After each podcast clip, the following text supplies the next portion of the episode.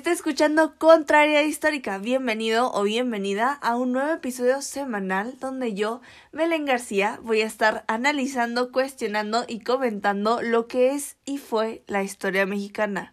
Continuamos con el libro escrito por Juan Miguel Zunzunegui, Maciosare, nuestro extraño enemigo.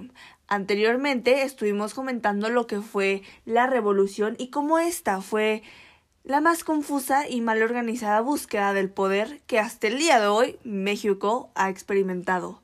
Hoy comentamos cinco capítulos y ya sé que suena una eternidad, pero se los prometo que no. Así que comencemos.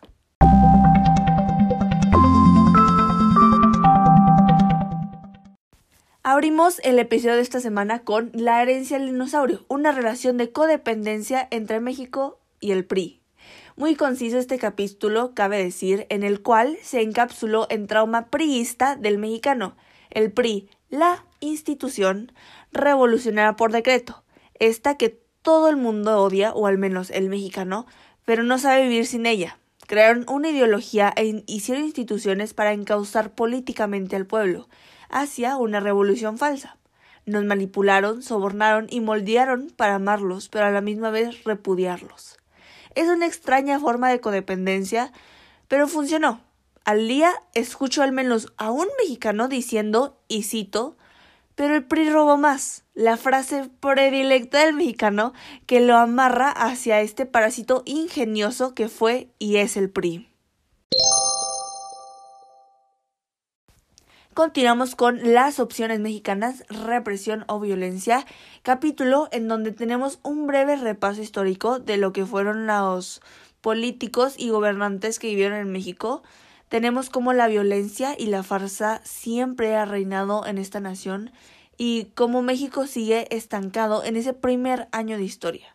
No es como en los libros en donde México se revolucionó, se actualizó, luchó por esa independencia de ese gobierno imperialista, no fue así, porque en sí México nunca cambió, siguió igual, siguió con las mismas formas de gobierno que antes, pero con diferentes nombres. Nunca salimos de ese reinado imperial. Seguimos con la misma idea, pero ahora tenemos a lo que llamamos, entre comillas, democracia. Un mito que ha impactado las decisiones o la toma de decisiones de todos los mexicanos que hay que recalcar, la democracia sí existe, es verdadera, es un, una forma de, de gobernar, es una forma de tomar decisiones, pero en México no se aplica en sí la democracia.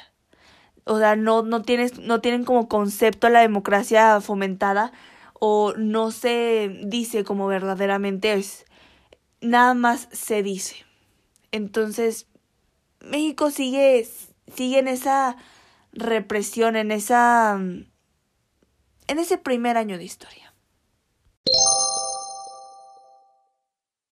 Seguimos con El abuelo del PRI, capítulo donde se analiza la creación de la democracia, entre comillas.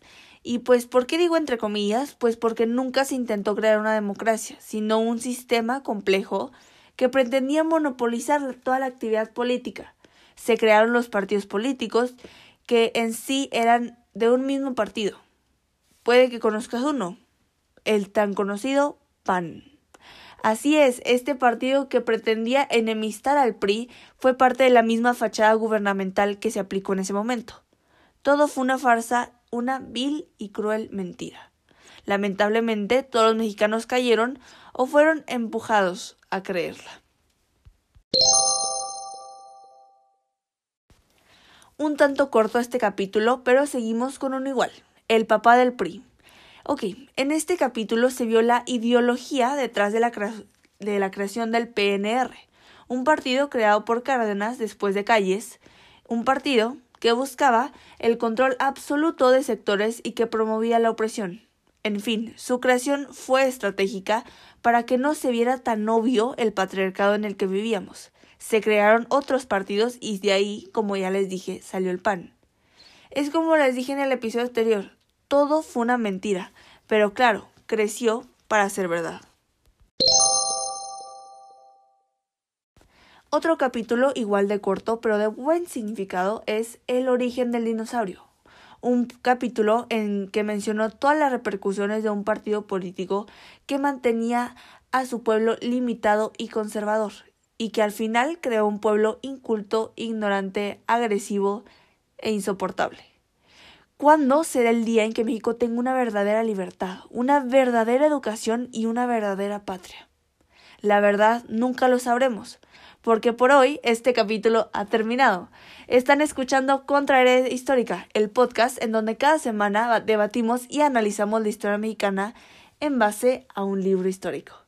Es un gusto estar aquí. Gracias por su atención. Esto ha sido todo por hoy.